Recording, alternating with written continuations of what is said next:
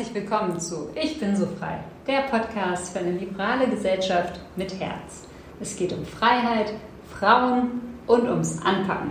Heute mit der Überzeugungstäterin Viola Lutz. Viola ist mit Leidenschaft dabei und sagt von sich selbst, sie hat das große Glück, an etwas zu arbeiten, was sie auch ohne Geld machen würde.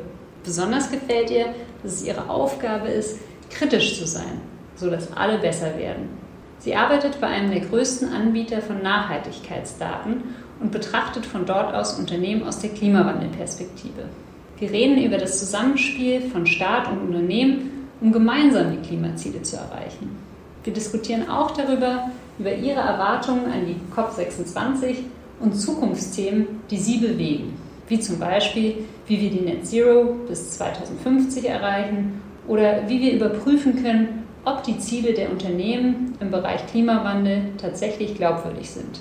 Wer sich für das Thema Nachhaltigkeit interessiert, der hat sicher auch viel Freude an der Folge 6 mit Clara Löw zum Thema Umweltschutz oder auch an der Folge 8 mit Nicola Brandt über gerechte Globalisierung und CO2-Bepreisung. Wenn euch der Podcast gefällt, gerne folgen oder auch auf Apple bewerten. Der Podcast ist jetzt sogar bei Instagram. Mehr Infos und den Kontakt findet ihr in den Shownotes. Viel Freude beim Zuhören. Eure Zoe mit Accent aigu.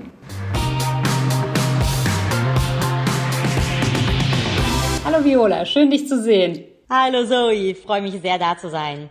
Was bedeutet dir denn Freiheit?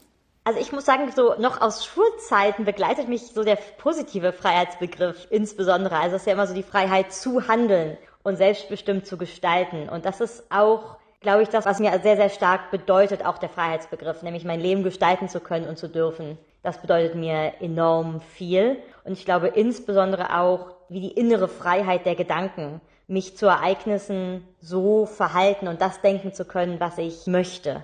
Das ist, glaube ich, ganz zentral, auch für mein Selbstverständnis.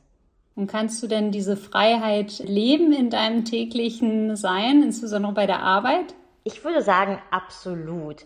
Denn ich habe das unglaubliche Geschenk, dass ich arbeiten darf zu einem Thema, was mir zum einen sehr, sehr viel bedeutet. Also ich habe die Freiheit, zu etwas zu arbeiten, zu dem ich sonst auch arbeiten würde, sozusagen, wenn man mir kein Geld dafür zahlen würde. Und es ist auch meine Rolle, durchaus kritisch zu sein. Das heißt also, es ist meine Rolle, kritisch zu hinterfragen, was passiert und kontinuierlich Teil davon zu sein, dass ja, man sich verbessert am Markt und mit dem Markt. Und das ist ja absolut so, wie ich, sagen wir mal, meine Freiheit beruflich ausleben möchte. Also was machst du denn genau? Also du arbeitest bei ISS ESG, aber schon mal nicht auf einer Raumstation. Was bedeutet das auf genau? Auf einer Raumstation, absolut. Also ISS steht für Institutional Shareholder Services und ESG steht für Environmental, Social und Governance. Und ISS ESG ist einer der mit global größten Anbieter von Nachhaltigkeitsdaten und Analysen im Finanzbereich. Sprich, was heißt das? Wir stellen Informationen zu Unternehmen zur Verfügung, was deren Nachhaltigkeitscharakteristiken anbelangt. Und diese Informationen stellen wir Investoren, die unsere Kunden sind, zur Verfügung. Und für mich ganz konkret, was ich ganz konkret tue, ist, ich habe innerhalb dessen die Verantwortung für das Klimathema. Wir sind jetzt mittlerweile auch extrem gewachsen dieses Jahr. Wir sind jetzt mehr als 40 Leute doch mittlerweile. Und fingers crossed, wenn das Hiring gut geht, dann eher 50 zum Ende des Jahres.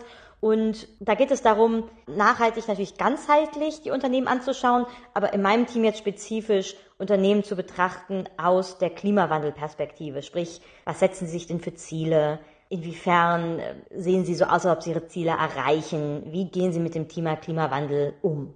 Und du betreust ja dann institutionelle Anleger, das heißt auch Anleger, die mehr Flexibilität haben, wenn es darum geht, irgendwie Gewinne auch in der Zukunft zu generieren, oder?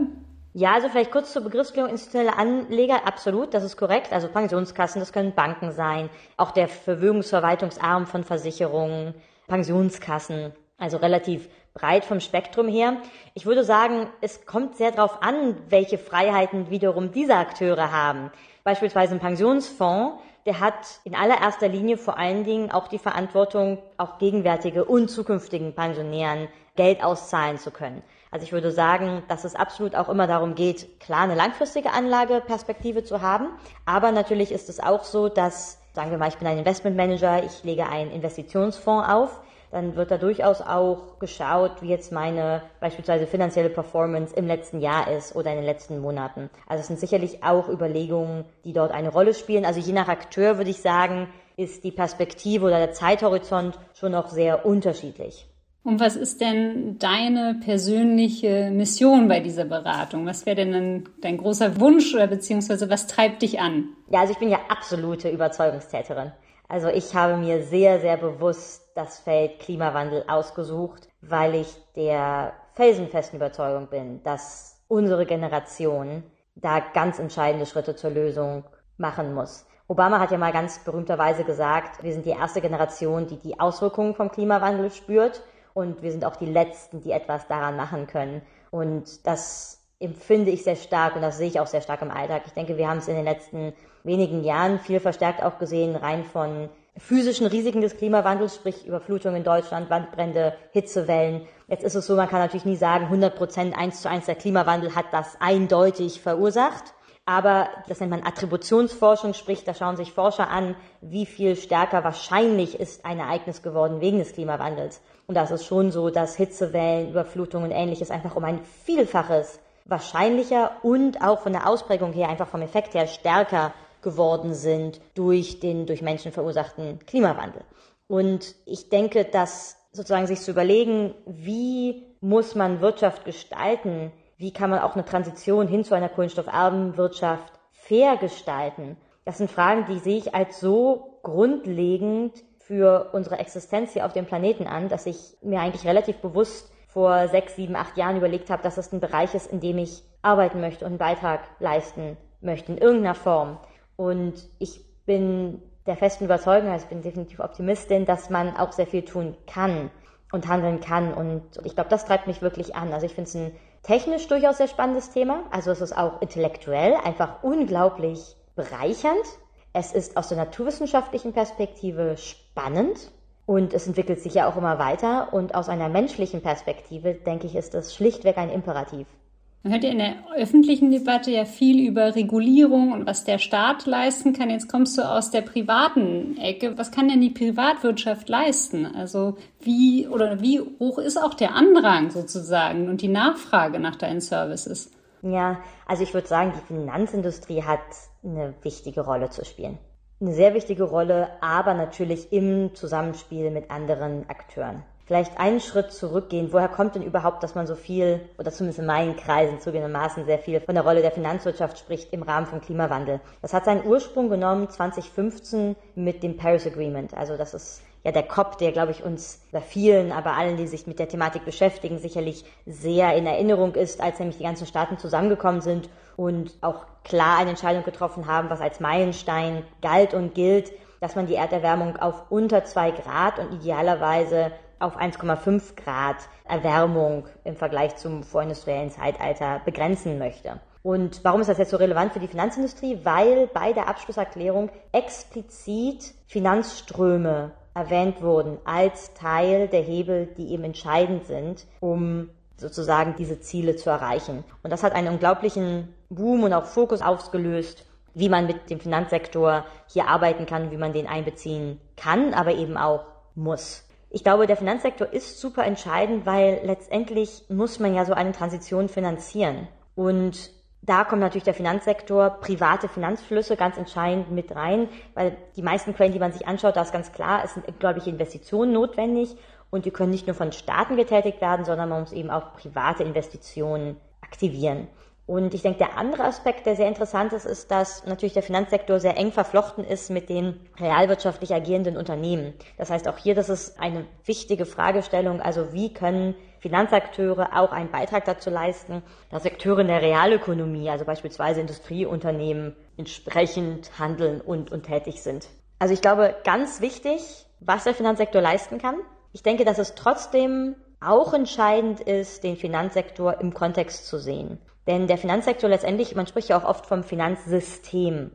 Sprich, der Finanzsektor reagiert natürlich auch auf Anreize. Der Finanzsektor, also im Kern, also ich habe auch eine ökonomische Ausbildung, zumindest im Bachelor, und im Kern geht es letztendlich ja bei Finanzierung im Finanzsektor darum, auch Kapital für Unternehmen zur Verfügung zu stellen, wenn diese Unternehmen in der Lage sind, das zurückzuzahlen. Und ich denke, das ist deswegen entscheidend, weil der Finanzsektor als Finanzsystem, als Ökosystem, ja, natürlich auch das letztendlich irgendwo abbildet, was in der Realwirtschaft passiert und widerspiegelt. Das heißt, man kann den Finanzsektor schlecht als komplett unabhängig von der Realwirtschaft sehen. Also wenn die Realwirtschaft jetzt überhaupt keinen Anreiz hätte, sich irgendwie mit Klimawandel zu beschäftigen und man trotzdem noch einen funktionierenden Finanzsektor haben möchte, dann wird dieser Finanzsektor wahrscheinlich Unternehmen finanzieren, die sich nicht auf den Klimawandel einstellen.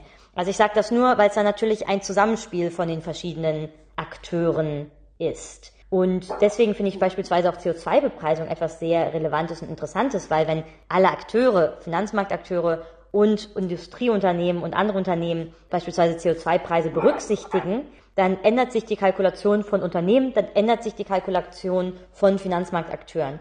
Und das würde natürlich auch hier sicherlich zu einer guten Signalbildung führen. Sehr spannend. Was bedeuten denn ESG jetzt ganz konkret? Also wie kann man sich sozusagen das als Nicht-Aktionär, als jemand, der nicht jetzt jeden Tag investiert, vorstellen? Worauf achtest du denn genau bei deiner Bewertung oder was ist wichtig, dass keine Waffen berücksichtigt werden oder also wie kann man sich das genau vorstellen? Super Frage. Ich glaube, da gibt es ein paar verschiedene Ebenen. Zum einen, wie jetzt sagen wir mal, ich ESG, also Umwelt, Soziales und Governance-Themen, also sprich Unternehmensführung, gängig verstehen würde. Und die andere Frage ist dann vielleicht die Perspektive von auch einem Privatinvestor, sprich wenn da irgendwo ESG draufsteht, was sind gängige Erwartungen an etwas, was als nachhaltig bezeichnet wird oder als ESG. Also vielleicht zum ersten Punkt, was ist ESG oder was sind sozusagen Themen, die man sich anschaut. Also was man bei ESG versucht, ist ganz breit wichtige Themen für Unternehmen abzudecken, die Umwelt, Soziales und eben G-Unternehmensführung betrachten.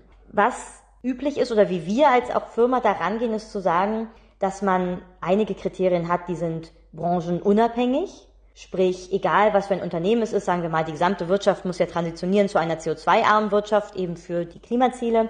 Das heißt also, beispielsweise Klimaziele sind ein Kriterienpunkt, der für alle Unternehmen relevant sind. Aber es gibt auch andere Kriterien, die sind beispielsweise für bestimmte Industrien relevanter als für andere. Zum Beispiel die CO2-Intensität von einer Tonne Stahl, die ist natürlich wichtig für Stahlunternehmen.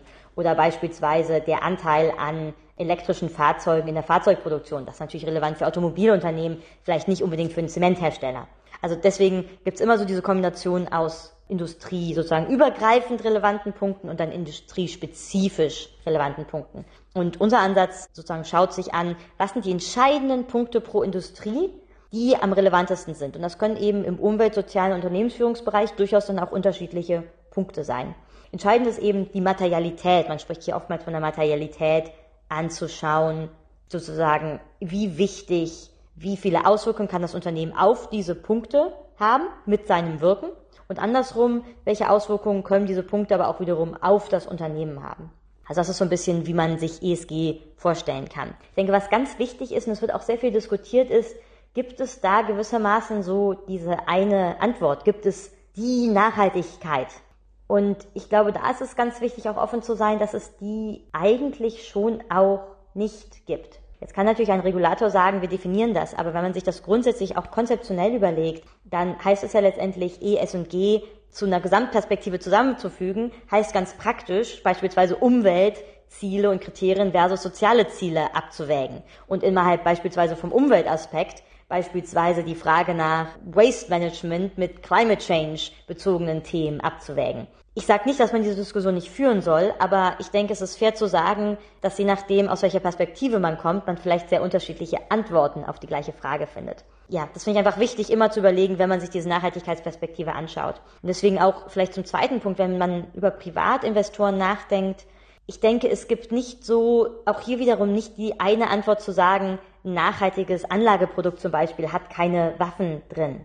Ich denke, auch hier wieder ist es eine Frage von Anlegerpräferenzen und eine Diskussion, die sehr, sehr stark geführt wurde und wird, ist im Klimabereich zum Beispiel, sollte eigentlich ein Investor aus Anlagen von Klima, von emissionsintensiven Unternehmen rausgehen. Weil es eben nicht vertretbar ist, wenn man sagt, ich möchte nachhaltig und klimakonform sein, aber ich investiere trotzdem noch in einen größeren Ölkonzern. Und das verstehe ich auch, das ist oftmals auch eine Perspektive, die man bei vielen Privatanlegern sieht und ich verstehe die intuitiv auch sehr, sehr gut. Man muss eigentlich auch berücksichtigen, dass eine große Perspektive im Moment ist, wie können Investoren bewirken, dass Unternehmen sich auch ändern.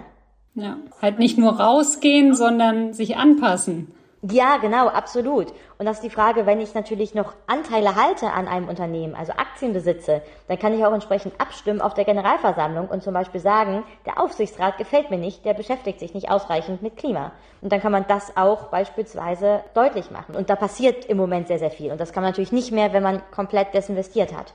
Wie funktioniert denn euer Research? Also welche Daten nutzt ihr und welche Zugänge habt ihr und vergebt ihr auch sozusagen Gütesiege oder macht ihr dann interne Beratungen für Unternehmen? Also wir arbeiten bei ISS GSG wirklich mit den Investoren zusammen. Das heißt, wir stellen Investoren Informationen zu den Unternehmen zur Verfügung. Und wie das abläuft, ist ein bisschen unterschiedlich, je nachdem, welchen Themenbereich man sich jetzt anschaut. Beispielsweise im breiteren ESG-Bereich, das findet dann Ausdruck als Corporate Rating, ist es so, dass wir Analysen erstellen und Unternehmen noch weitere Informationen oder Feedback zur Verfügung stellen können, was dann auch eingearbeitet wird. Natürlich nur, wenn es entsprechend Methoden konform ist, aber es gibt sozusagen wie eine Möglichkeit, dass Informationen zur Verfügung gestellt werden. Im Klimabereich ist es so, dass wir ja als Grundlage von vielen von unseren Analysen wissen wollen, welche Treibhausgasemissionen Unternehmen emittieren. Und da ist es so, dass wir beispielsweise sammeln, wenn Unternehmen berichten. Wir schauen aber auch, wenn sie berichten, ob das gute Daten sind, verlässliche, die wir überhaupt verwenden wollen. Und als nächster Punkt, wir schauen uns, wenn sozusagen keine Informationen zur Verfügung stehen oder die Qualität nicht gut ist, dann nutzen wir unsere hauseigenen Schätzmodelle. Und also es gibt ja schon in den letzten Jahren wirklich so einen Trend zum Green Investment. Kann man denn ganz ehrlich sagen, dass eine Tendenz besteht, auf Gewinne zu verzichten und dafür nachhaltiger zu investieren. Ist das wirklich so? Naja, also ich würde sagen, dass ja Investoren letztendlich auch Kunden haben. Und natürlich richten sich Investoren auch nach Kundenwünschen. Sprich, wenn man ein beispielsweise Fonds anbietet und die Frage ist, sozusagen, wer kauft diese Fonds und welche Kapitalzuflüsse sind zu verzeichnen, dann wird natürlich ein Investor Fonds beispielsweise und Anlageprodukte anbieten, die von Interesse sind für den Markt. Und da kann man ganz klar sehen, dass einfach die Zuflüsse in nachhaltige Anlagen enorm groß gewesen sind. Und das heißt, das macht es also attraktiv und sinnvoll, wenn man auf den Markt reagiert, solche Produkte natürlich auch aufzulegen. Ich denke, was ganz entscheidend ist, ist, dass ich ganz klar sagen würde, dass man nicht unbedingt diesen Gegensatz aufmachen kann zwischen Returns und nachhaltig. Also wir stellen ja solche Nachhaltigkeitsanalysen als Firma seit einer sehr langen Zeit zur Verfügung und wir machen regelmäßig auch eine Performance-Analyse von Unternehmen, die gemäß unserem Corporate Rating als Prime bezeichnet werden. Prime heißt, dass sie sozusagen die Nachhaltigkeitsherausforderungen, die relevant sind für ihre Branche, gut managen. Und dann erhält man so den genannten Prime-Status in unserem Corporate Rating Methodik. Und da sehen wir eine ganz wundervolle Outperformance gegen eingängige Benchmarks. Also ich würde sagen, die Frage, dass es unbedingt ein Gegensatz sein muss von Return versus nachhaltig, ist etwas, was, denke ich, nicht unbedingt so stehen gelassen werden kann. Also ich denke, da kann man mittlerweile wirklich sagen, man kann aus einer pur finanziellen Sicht gute Investments machen, wenn man nachhaltig investiert. Aber natürlich hier wie bei allen Investments gilt, nur weil man ein Kriterium berücksichtigt, beispielsweise Nachhaltigkeit, wird es nicht plötzlich zur gesamthaften Zauberformel der finanziellen Returns. Also ich fasse nochmal zusammen, nachhaltig investieren lohnt sich aus deiner Sicht. Nachhaltig investieren kann sich aus meiner Sicht lohnen. Es gibt viele wunderbare Studien, die gut zeigen, dass es definitiv kein Gegensatz ist.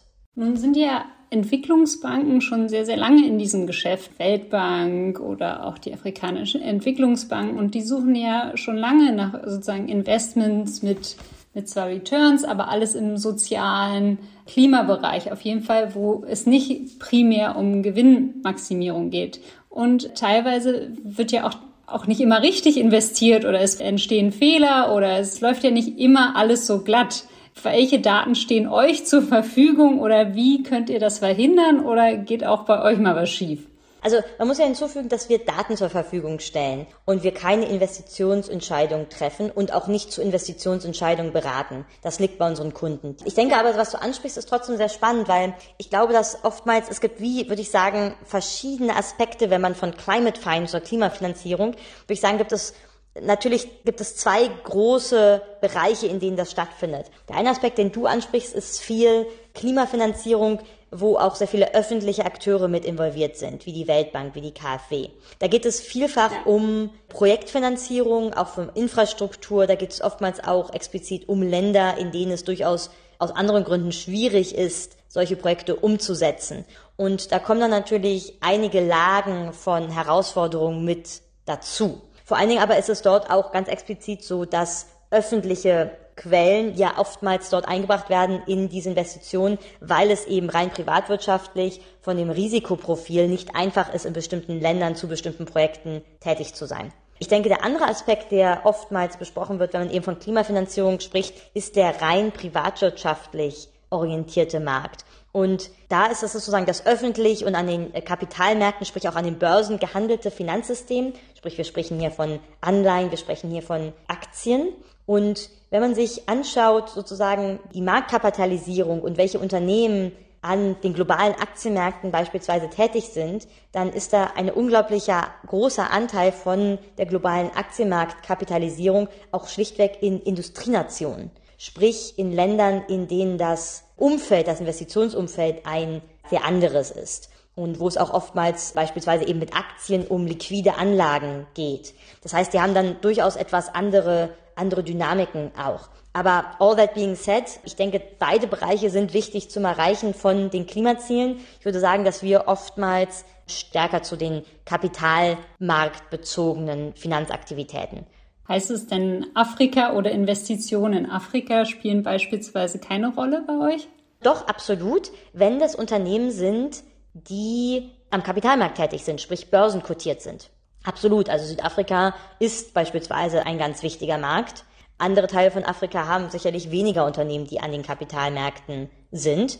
Wo es durchaus eine Rolle spielt, ist, wenn wir mit beispielsweise Investoren zusammenarbeiten, die direkt in Infrastruktur investieren oder ähnliches. Sprich, je nachdem, wo die Projekte dort sind, wenn dort Projekte in Afrika sind, schauen wir uns die Projekte in Afrika an. Wenn die Projekte in Europa sind, schauen wir uns die Projekte in Europa an. Also gewissermaßen, da sind wir agnostisch, wo das ist, sondern es liegt dann daran, in welche Projekte ist der Investor investiert.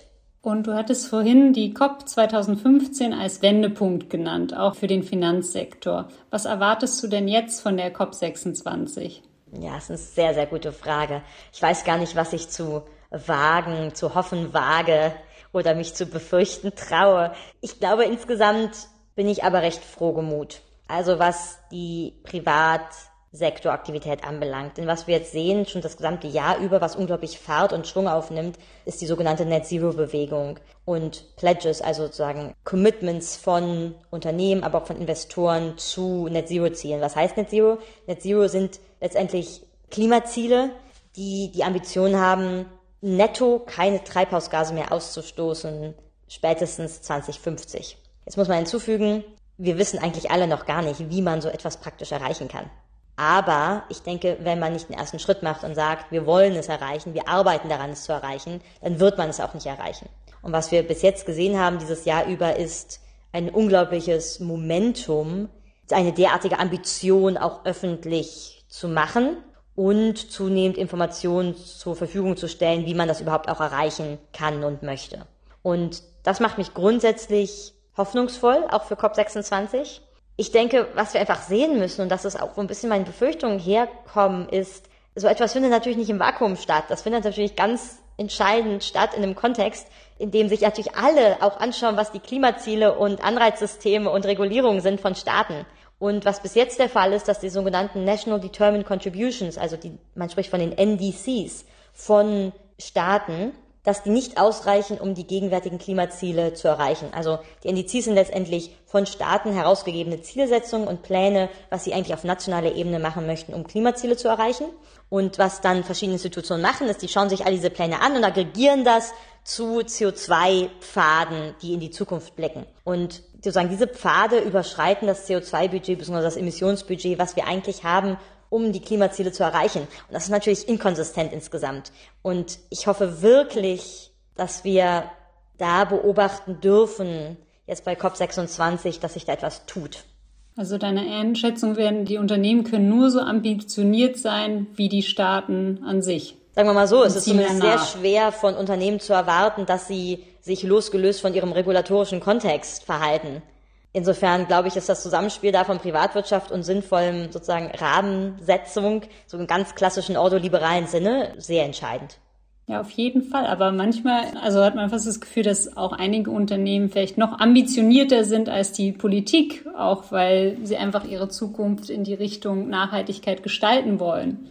Ja, also wie gesagt, also es machen ja einige Net Zero Pledges und Investitionsprogramme und hinterlegen das. Ich denke, was zum Beispiel auch auffällt, ist, Investoren schreiben ja regelmäßig zu diesen COPs relativ klare Briefe auch an Policymaker, wo sie sagen, bitte klare Transitionspläne, bitte klare Signalsetzung, wir wollen das, wir unterstützen das. Und es macht aus Investorensicht auch absolut Sinn. Ich meine, was wollen Investoren? Investoren wollen gute Investitionsentscheidungen treffen. Das heißt, mehr Informationen sind besser und Transparenz und Vorhersehbarkeit hilft. Weil das Schlimmste, was man sich vorstellen kann, auch wenn man so verschiedene Szenarien anschaut, ist, für die Wirtschaft kann sich natürlich viel besser auf eine Transition einstellen, wenn sie weiß, dass sie kommt und wenn sie die Bedingungen dafür kennt. Dann kann man Investitionspläne machen, dann rüstet man Fabriken um, dann baut man investiert man in bestimmte Technologien. Was extrem unangenehm für Unternehmen und somit natürlich auch für Investoren wäre, ist, wenn ganz plötzlich innerhalb von wenigen Jahren dann es einen sozusagen Weckruf von Regierungen gibt und dann plötzlich alle Schrauben extrem angezogen werden. Aus Klimasicht kann das unter Umständen sehr, sehr notwendig sein zu einem bestimmten Zeitpunkt. Also ich sage gar nicht, dass das nicht etwas ist, was unter Umständen zwangs passieren könnte, aber natürlich aus Investorensicht und für die Transition der Wirtschaft wäre das natürlich wirklich alles andere als optimal. Insofern denke ich, ist es durchaus sehr glaubhaft, wenn Investoren sagen, also sozusagen wirklich einen starken Aufruf auch an die Politik formulieren, hier klare Pläne zu kommunizieren. Würde das auch auf deiner Wunschliste an die nächste Bundesregierung stehen? Also ich denke, klare Pläne zum Transition zu einer CO2-neutralen Wirtschaft kann nie falsch sein. Ja. Jetzt eine persönliche Frage, wenn du gestattest. Also ich habe in deinem Lebenslauf auch gelesen, du gehörst zu den Forbes Under 30. Was bedeutet das und wie kommt man zu dieser Ehre? Also im Bereich Finanzen. Ich bin ja nur noch so ganz knapp. Ich bin ja jetzt mittlerweile schon ein bisschen drüber. Es war letztes Jahr, wie man zu der Ehre kommt. Also ich glaube einfach, dass ich, dass ich die Chance hatte, in meiner beruflichen Karriere bis jetzt, in dieses Thema einzusteigen, bevor es ein derartiges Trendthema geworden ist. Und das hat mir erlaubt, früh viel Expertise aufzubauen, einfach weil der Markt sich auch einfach entwickelt hat. Es gab zu dem Zeitpunkt nicht viele Menschen, sozusagen, die die Chance gehabt hatten, sich mit diesen Themen im Detail auseinanderzusetzen. Und ich glaube, das ist etwas, wofür ich sehr dankbar bin, dass ich, sagen wir mal, in diesem Markt einfach unglaublich viel Expertise früh in meiner beruflichen Karriere sammeln durfte und das jetzt auch einsetzen kann zusammen mit meinem Team, um Informationen, die ich hoffentlich für relevant achte, also von denen ich denke, dass sie auch wirklich hilfreich sind und, und relevante Informationen widerspiegeln, das zur Verfügung zu stellen. Und ich meine, auf einer ganz persönlichen Ebene, ich glaube, worauf ich immer sehr geachtet habe, ist zu Themen zu arbeiten, für die ich wirklich brenne. Und ich habe das so halb scherzend gesagt, aber die Tatsache ist, dass ich mich einfach unglaublich gerne mit dem Thema auseinandersetze und auch in meiner Freizeit mich einfach irre gerne zu diesen Themen informiere. Das erlaubt mir natürlich, sagen wir mal so, in einem sich sehr schnell bewegenden Markt noch so ganz knapp den Überblick zu behalten, denn es passiert schon wirklich unglaublich viel.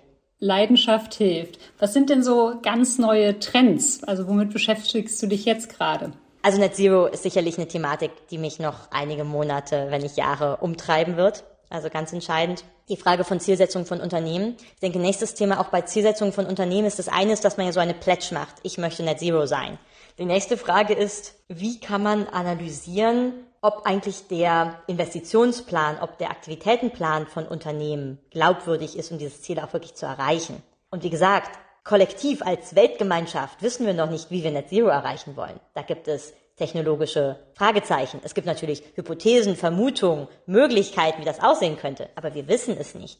Ist ja auch in Ordnung, ja, wir sprechen über 2050, da sind ja noch drei Jahrzehnte hin. Aber trotzdem die konzeptionelle Frage, wie man heute und im Kontext von verschiedenen Industrien Zielsetzungen und Aktivitätspläne von Unternehmen auf ihre Glaubwürdigkeit hin bewerten kann.